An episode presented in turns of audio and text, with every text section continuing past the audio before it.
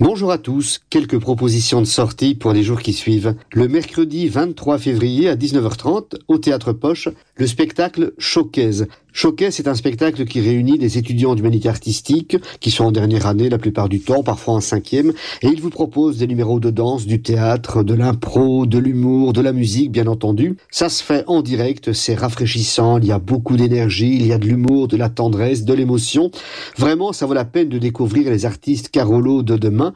C'est également un spectacle qui est coproduit par le Théâtre Poche, l'Athénée Royal Vauban, l'Institut Saint-André et le Conservatoire de Charleroi, où se les humanités artistiques, donc en théâtre, en musique et en transdisciplinaire. N'hésitez pas à découvrir ces artistes, ça vaut franchement la peine.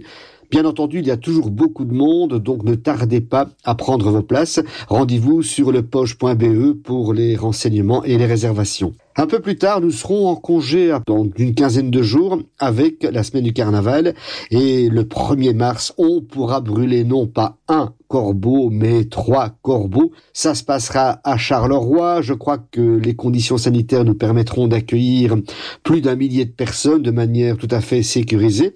Ça se passera au centre de Charleroi, sur le site de l'ancien hôpital civil.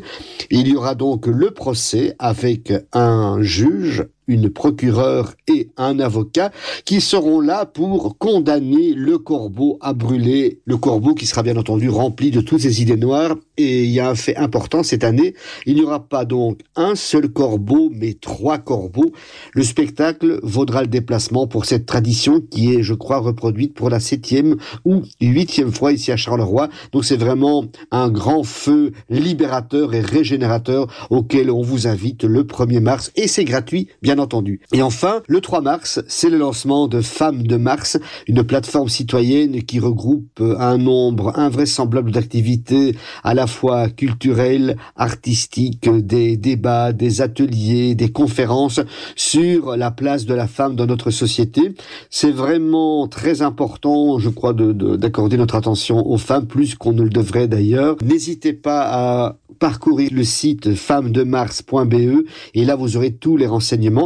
À savoir que la Maison du Comte et le Théâtre Marignan sont associés pour différentes activités, mais on vous en parlera plus en détail lors d'une prochaine émission.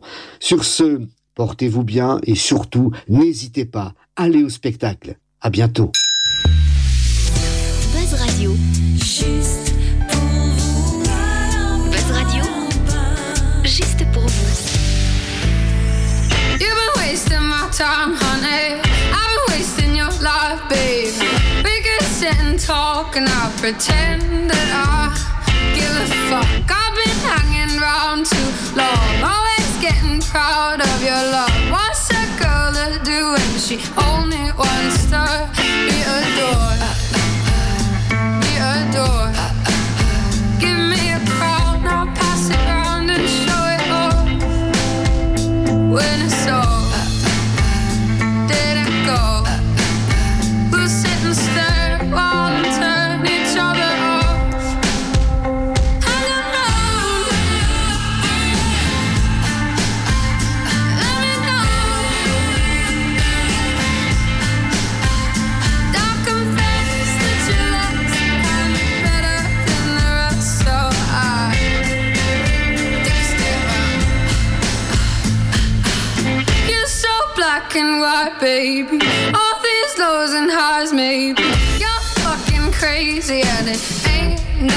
gonna do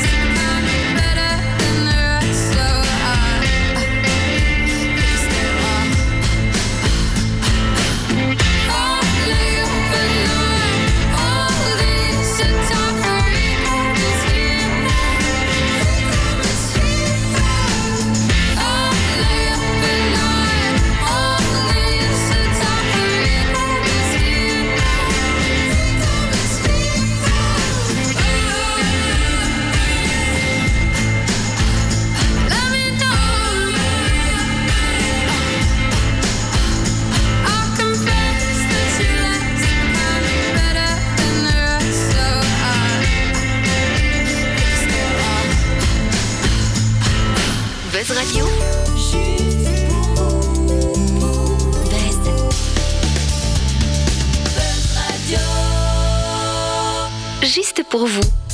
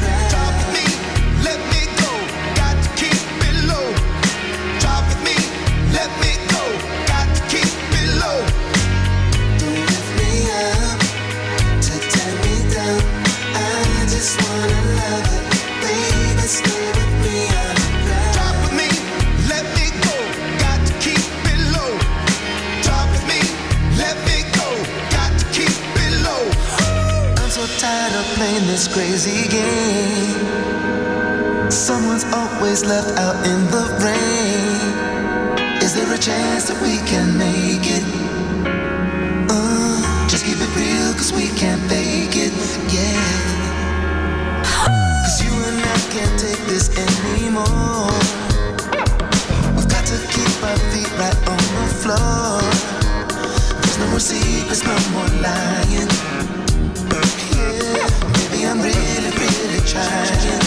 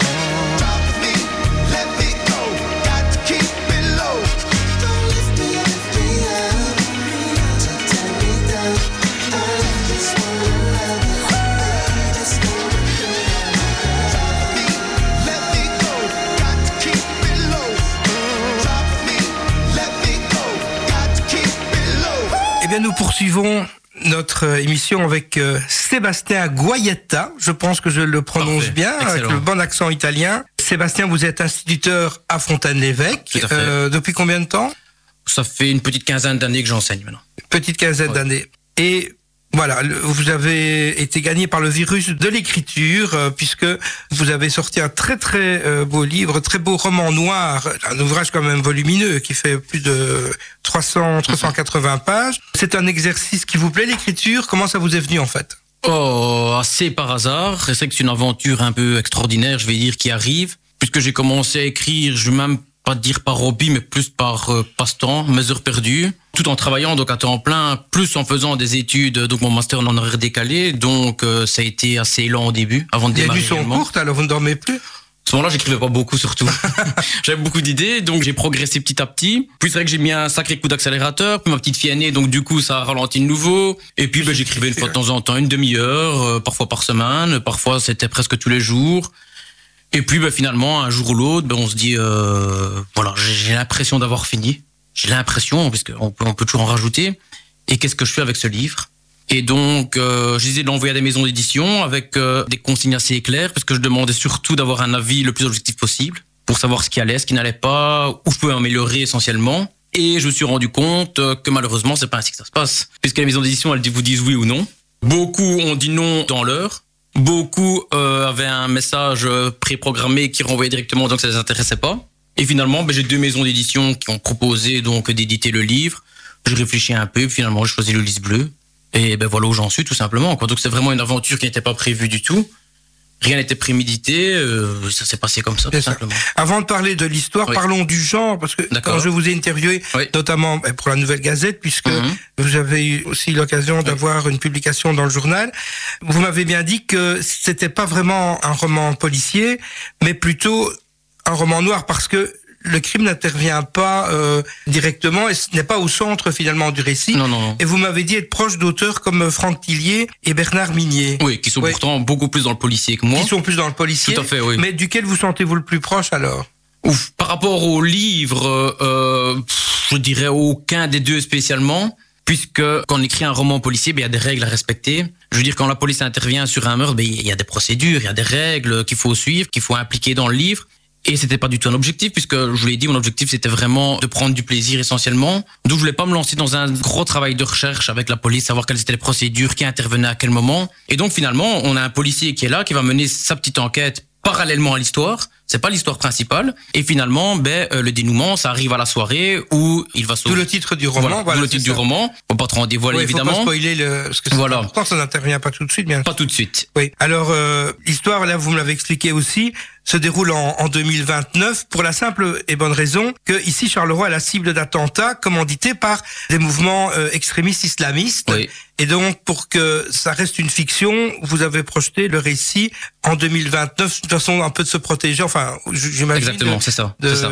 Et pourtant, ça pourrait être plausible. Ça pourrait être plausible, mais c'est une forme de sécurité aussi dans la manière où je décris Charleroi, qui est finalement assez proche de la réalité, mais je me suis permis de temps en temps ben, un petit élément fictionnel à gauche à droite qui me permet de moi de prendre mes aises. Comme vous l'avez dit, c'est une façon aussi d'avoir une certaine bouée de sauvetage, une certaine sécurité, et c'est aussi une occasion de ne choquer personne. Mm. Puisque c'est vrai qu'on l'a dit, c'est un roman noir où parfois euh, je suis un peu plus virulent, un peu plus cru, où on a parfois l'impression, je dis bien l'impression qu'on attaque l'une ou l'autre communauté. Ce n'est pas le cas. Ce n'est pas le cas du tout. Je me suis même permis à la fin, dans ma petite note au lecteur, de bien préciser que ça restait vraiment un roman fictionnel. Donc, euh, tout ce qui intervient dans le livre, même s'il y a une base de vérité, même s'il y a une base de réel, ben, ça reste une fiction, quoi.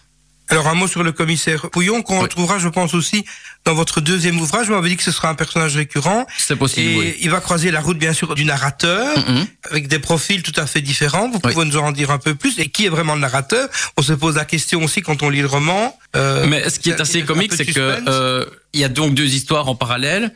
Et une des histoires, ben, on a donc le héros, justement, qui parle à la première personne du singulier Oui. en jeu. C'est un peu déroutant au départ. C'est hein, un parce peu déroutant. Qui, qui est le personnage hein. Et surtout déroutant pour moi parce que finalement, il y a beaucoup de personnes qui ont l'impression que je racontais mon histoire. Pas du ou tout. du moins que je prenais des éléments de ma vie. Euh, je vous avoue que quand j'ai su ça, ben, j'ai un peu peur que ma maman lise le roman parce que je me suis dit elle va me prendre vraiment pour un fou. Mais c'est pas du tout ça. En fait, j'avais tout simplement commencé le roman en l'écrivant première personne du singulier. Mais dès le début, j'étais vraiment dans le fictionnel. Donc, qui est ce héros en jeu? C'est tout le monde des personnes en même temps. Ça peut être vous, ça peut être votre voisin. Ce sont des éléments que j'ai pris à gauche, à droite chez des personnes que je connaissais et que j'ai regroupés tout simplement autour du héros en le faisant parler à la première personne du singulier. Alors, Charleroi est mis à l'honneur aussi dans le roman. Vous avez parfois transformé certains noms. Par exemple, le, le primus à la ville basse porte un autre nom. Le primo, tout simplement. primo. Oui. Voilà, vous parlez du café du pont qui existe, Qui existe. aussi. Et alors, euh, vous parlez de marché au pont Oui. et d'un certain coiffeur chez qui vous allez. Et... Chez, chez qui j'allais C'est vrai que ça Ah, fait un petit temps que j'ai pu Hassan, été. Chez Hassan, oui. Il Hassan existe R. toujours. Je pense qu'il existe toujours, oui. Et euh, il a lu le roman Euh, je Non. ne pense pas, je ne sais pas.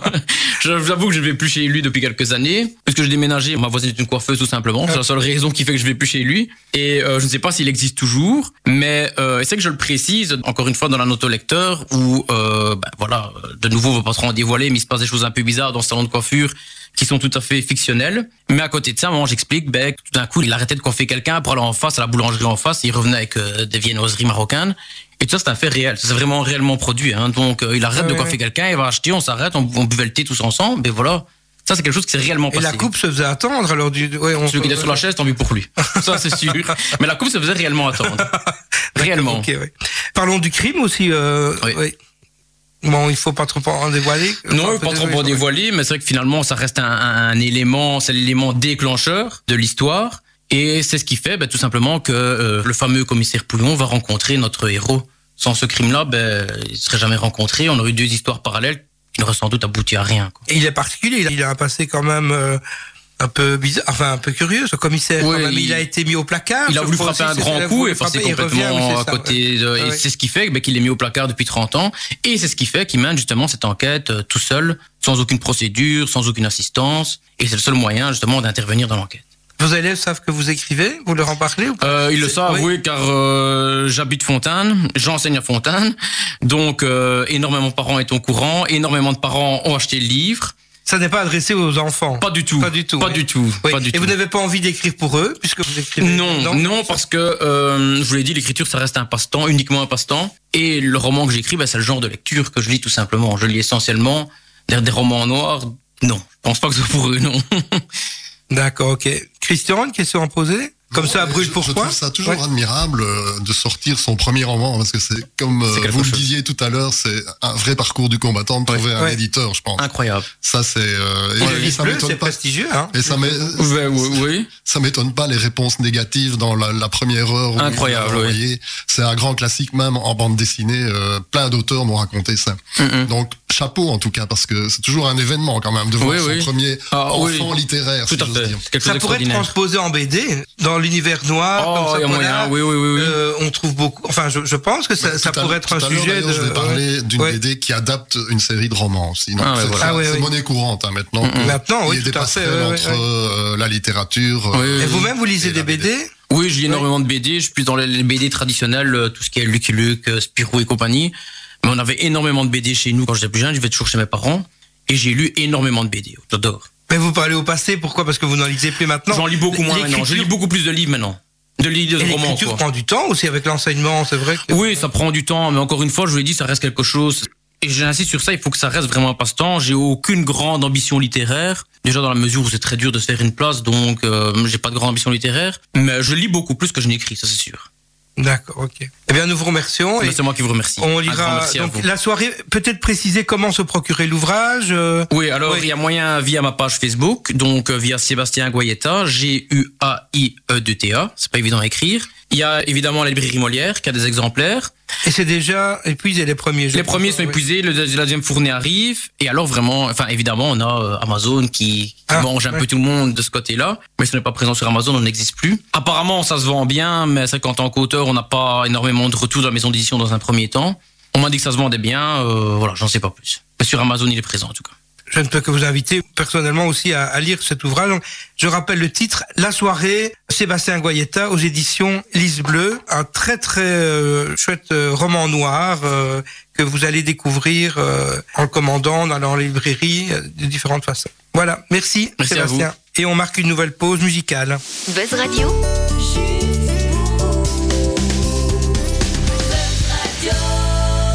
Juste pour vous.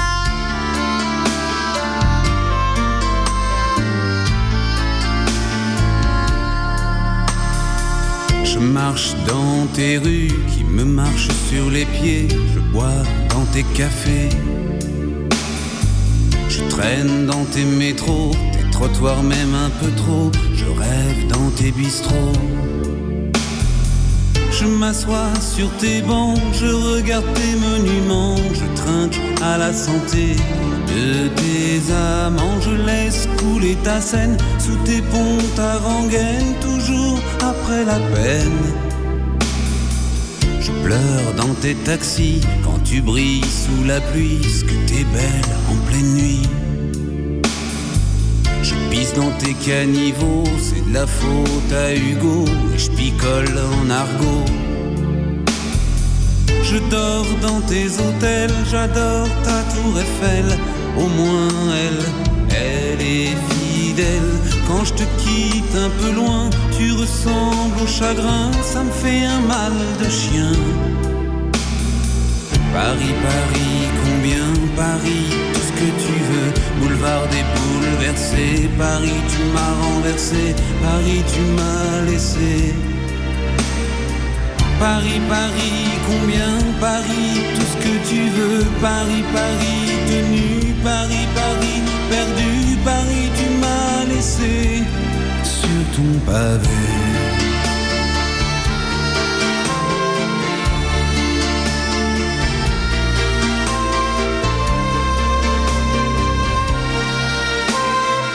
Je me réveille dans tes bras, sur tes quais, y a de la joie dans tes bois. Je me glisse dans tes ciné, je me perds dans ton quartier, je m'y retrouverai jamais. Je nage au fil de tes gares et mon regard s'égare. Je vois passer des cafards sur tes bars. Je m'accroche au réverbère, tes pigeons manquent pas d'air. Et moi, de quoi j'ai l'air Paris, Paris, Paris, tout ce que tu veux, boulevard des bouleversés, Paris, tu m'as renversé, Paris, tu m'as laissé. Paris, Paris, combien Paris, tout ce que tu veux, Paris, Paris, tenu, Paris, Paris, perdu, Paris, tu m'as laissé sur ton pavé.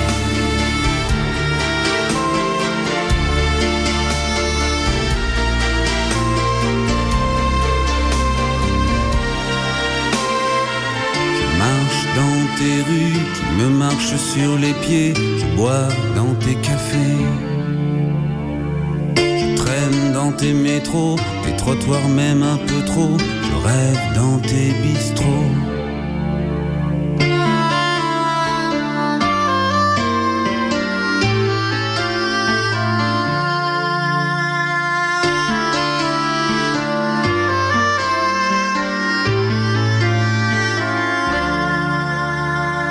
Bien, voici la chronique BD avec euh, Christian Bernard de la librairie Slumberland euh, BD World qui nous fait le plaisir d'être là aussi chaque fois dans l'émission. Deux bandes dessinées à présenter. Donc la première, Saga U4 aux éditions Dupuis, une série qui s'adresse autant aux ados qu'aux adultes. Oui, on va dire saga pour ados adultes. Alors pour situer en deux mots euh, le point de départ, c'est une BD qui se passe dans un futur proche post-apocalyptique. Et U4, pourquoi ce titre? Parce que c'est l'histoire d'un virus qui est apparu sur Terre. U pour Utrecht parce que c'est l'endroit d'où il est parti. Et 4 parce que c'est un virus de la quatrième génération. Rien à voir avec la pandémie actuelle Non, non. on peut peut-être faire peut des ponts, Peut-être faire des effectivement. ponts, d'accord, ok. Alors en quelques mots, le point de départ du récit, c'est quoi Donc, euh, virus qui a exterminé 90% de la population mondiale.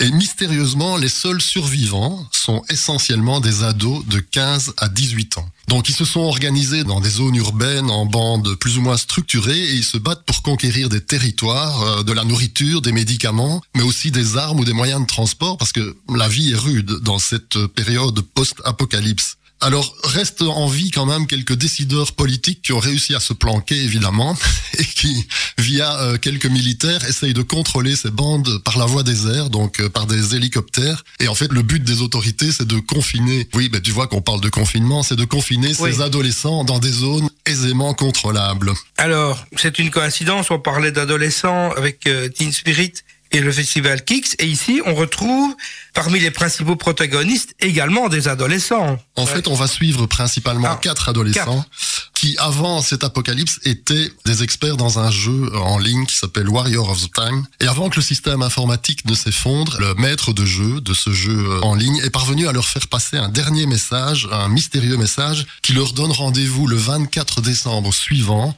dans un lieu tenu secret à Paris, près de la plus ancienne horloge de la cité. Et euh, le but, en fait, c'est que si ces adolescents se retrouvent, ils peuvent créer une communauté qui pourrait peut-être faire en sorte que le monde revienne un peu en arrière et éviter euh, le déclenchement de cette catastrophe. Donc c'est un peu ça l'enjeu du récit. Alors, faut noter que cette série est aussi particulière dans la manière dont elle est racontée. Oui, en fait, Par le graphisme aussi ou par le... On en parlera après du graphisme, mais ce qui est étonnant, c'est que l'éditeur sort quatre albums en même temps. Euh, on peut les lire dans n'importe quel ordre, hein, donc il n'y a pas d'ordre Ah bon, chronologique. Chaque album s'attache à suivre le destin d'un de ces adolescents. Et évidemment, on se doute bien que leurs récits vont s'entremêler et s'entrecroiser. C'est une sorte d'immense jeu de piste à travers la France, puisqu'il y a un ado qui part de Marseille, un autre de Lyon, un de Bretagne et un qui est parisien. Et donc, euh, tous ont un but, arriver à ce mystérieux rendez-vous du 24 décembre. Et ce mode de narration est assez étonnant, parce que par exemple, dans chaque album, on retrouve des scènes identiques, mais vues d'un point de vue différent. Et on se dit, tiens, mais j'ai lu ça dans l'autre album. On va revoir l'autre album et on voit que chacun des adolescents a sa vision personnelle de ce qui se passe à ce moment-là. Mais-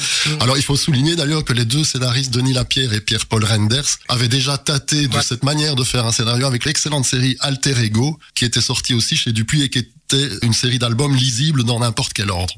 Voilà, je me souviens de cette série avec un numéro supplémentaire qui faisait une forme de synthèse. Voilà. Alors, Qui était- Justement, ouais, c'est bien que tu en parles puisque le principe ici sera le même. Donc quatre albums sont sortis et on attend un cinquième album qui va regrouper tout ce monde dans un même lieu.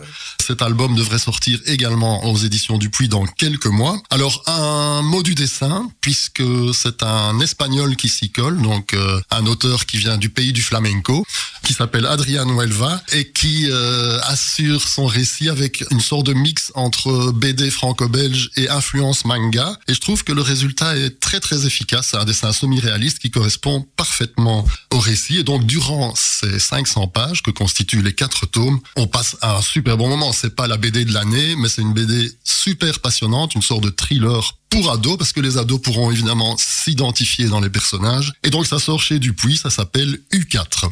Donc c'est un tir groupé pour les éditions Dupuis. On va peut-être demander à Laurence Grégoire, qui est toujours avec nous, avec Anna Cruz à ses côtés, de lui demander si ça l'intéresserait. Est-ce que la BD vous intéresse ou pas trop euh, Si, si, Ouais. de manière générale, et sans doute euh, que je n'y consacre pas euh, suffisamment de temps, mais enfin, euh, connaissant Christian, euh, Oui, De loin, d'ailleurs, j'ai déjà je eu, euh, pense euh, t'avoir conseillé un album qui s'appelait euh, Mauvais garçon, dont la trame a pour toile de fond le flamenco. j'ai lu à l'endroit et à l'envers. Et Anna, est-ce que ça te tente de le lire? Oui, Ouais. bien sûr, bien sûr, bien sûr. J'allais demander à Christian si euh, le cinquième album, tu dis qu'il sortira dans quelques mois. Il est prévu pour le 24 décembre euh, Ah, je sais 2022. pas si les éditions Dupuis décembre vont, oui.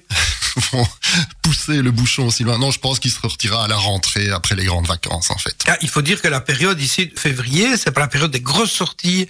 Euh, C'est une période plus calme par rapport pour les à amoureux, non, c'est pas novembre, non. Voilà. C'est pas du tout pour les amoureux de toute façon, ça n'a rien à voir avec la Saint-Valentin. Est-ce que les amoureux lisent de la BD ensemble? C'est une vraie question, surtout aujourd'hui- le 14 février. Eh bien, nous marquons une pause et puis le second album avec euh, bien sûr euh, Bernard Baudot, Manette, qui nous fait toujours le plaisir d'orchestrer l'émission et sans qui nous ne serions pas là parce que c'est quand même lui le grand orchestrateur de l'émission, n'est-ce pas? Il est là, il est dans l'ombre, mais il écoute attentivement en tout cas. euh.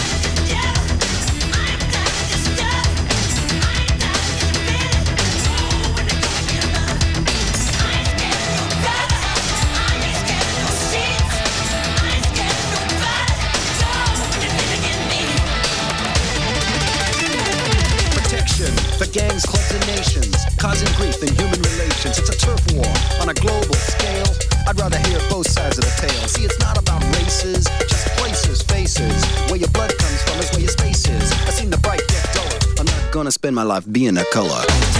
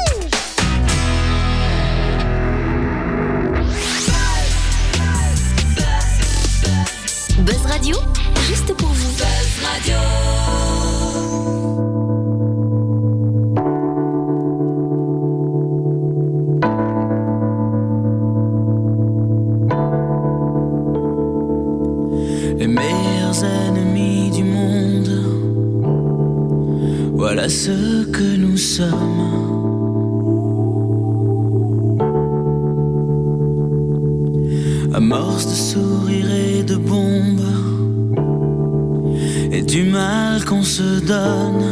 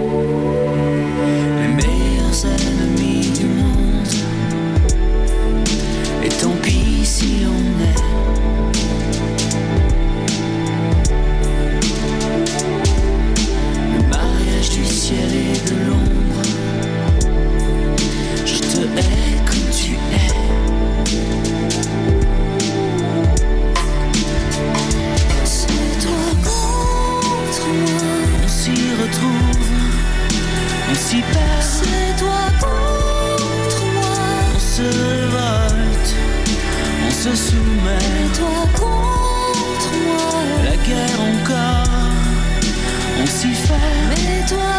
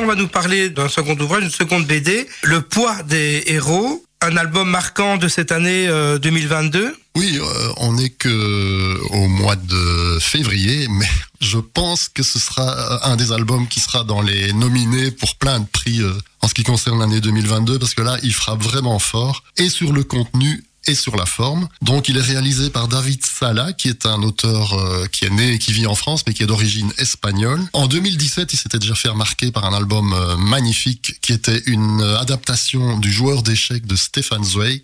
Et il avait vraiment bien réussi son coup, c'était pas facile à faire. Et ici, bon, il va nous livrer un album sur le poids de l'héritage familial, de la mémoire, le poids du passé, de l'enfance et de la transmission.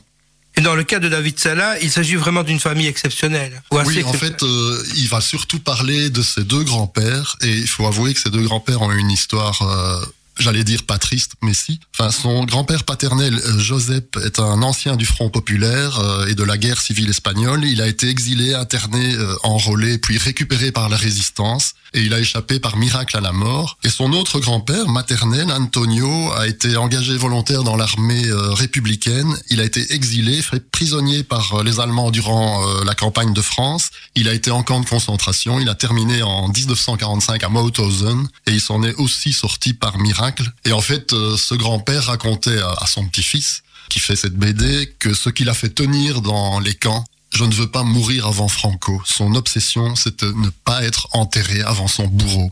Et l'auteur a dû se poser beaucoup de questions avant d'entamer ce récit. Oui, parce que quand on a des grands-pères comme ça, c'est pas évident d'aborder le sujet. Euh, Donc il a attendu 35 ans, ça a mûri dans sa tête avant de pouvoir euh, raconter cette histoire. Le sujet lui semblait inaccessible, trop grand, irracontable, dit-il dans des interviews. Et puis en fait, ce qui a fait le déclic, c'est qu'il s'est dit, je vais pas raconter leur destinée via une histoire euh, didactique, chronologique, mais en fait, il raconte son histoire d'enfant et ce qu'il a ressenti enfant par rapport à ce que euh, ses grands-pères euh, lui racontaient de leur histoire personnelle. Il faut dire aussi qu'il y avait un truc étonnant chez lui quand il était enfant et adolescent dans la maison de ses parents, dans le living, trônait un tableau peint de son grand-père qui a été en camp de concentration et qui avait été peint sur place par un autre prisonnier. Et euh, il raconte dans une interview que ce personnage le fascinait, l'a accroché au mur. Il avait un regard perdu, d'une tristesse infinie, raconte-t-il. Et donc c'est ce qui a fait aussi la difficulté de raconter cette histoire. Et donc l'enfant qui est au centre de l'histoire euh, permet d'ouvrir le récit alors? Effectivement, cette astuce de scénario, c'est l'enfant qui raconte. Ça ouvre plein de portes parce qu'en fait, il parvient à exprimer les choses de manière euh, moins pudique, beaucoup plus spontanée, comme un enfant peut le faire. Et tant pis s'il y a de la maladresse, euh, avec aussi les capacités de résilience d'un enfant. C'est vrai qu'en une seconde, on peut passer du plus grave au plus léger. C'est-à-dire qu'il raconte une histoire euh, tragique et puis deux secondes après, on le voit jouer sur son vélo dans le jardin. Alors, ce qui est aussi étonnant, c'est la forme qu'il utilise. Je pense que 90% des auteurs qui racontent une histoire de camp de concentration, de résistants internés, auraient choisi le noir et blanc ou le bichromie en gris pour accentuer la dramaturgie, euh, le côté pesant du propos. Et lui, il a pris l'exact contrepoint. C'est-à-dire qu'il nous livre une BD dans des couleurs chatoyantes, qui mêlent le crayon aquarelle. C'est des couleurs parfois saturées, décomplexées, et où chaque case est un petit tableau. Et d'ailleurs, euh, bon, une partie d'entre vous a l'album en main. Il y a plein de références picturales à des gens connus d'ailleurs. Munch et Pictoral et euh, cinématographique, puisque il y a une créature qui ressemble euh, au saurien humain de, De Guillermo del Toro. de Guillermo del Toro. Oui, sinon, effectivement, ces cases qui sont des cases peintes rappellent parfois Egon Schiele, euh. Munch, Chagall. Ouais, qui n'ont pas fait de BD, et, mais qui euh, ont aussi fait- Klimt, euh, Goya. Donc il a une palette graphique incroyable et tout ça pour euh, raconter une histoire aussi tragique et je trouve que Ça ce paradoxe Ça- fonctionne ouais. super bien. Les couleurs pastel atténuent peut-être aussi la, la gravité. Ça dépend. Il y a quand même des moments où il raconte euh, d'autres choses. Donc, euh, enfin, il a choisi euh, sa palette de couleurs en fonction du propos quand même. hein, Oui. sur, euh, sur toute la longueur de l'album, Ah ouais. tout ne se ressemble pas. Et c'est ça aussi qui est très intéressant. Mais malgré tout, il y a une cohérence graphique vraiment euh, parfaite, je trouve.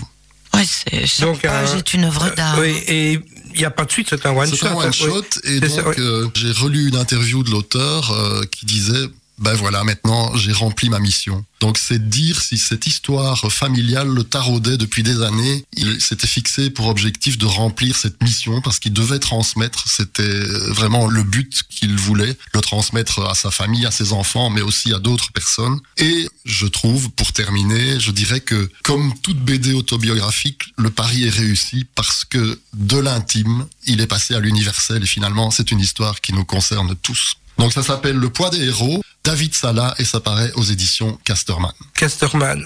Et je pense qu'on parlait du prix, signalons-le, parce que c'est un, un ouvrage très volumineux, prix de 24 euros. Oui, oui, oui. Oui, il faut préciser quand même que c'est, vraiment, ça reste euh, abordable. C'est donné Ouais, pour c'est ce que c'est.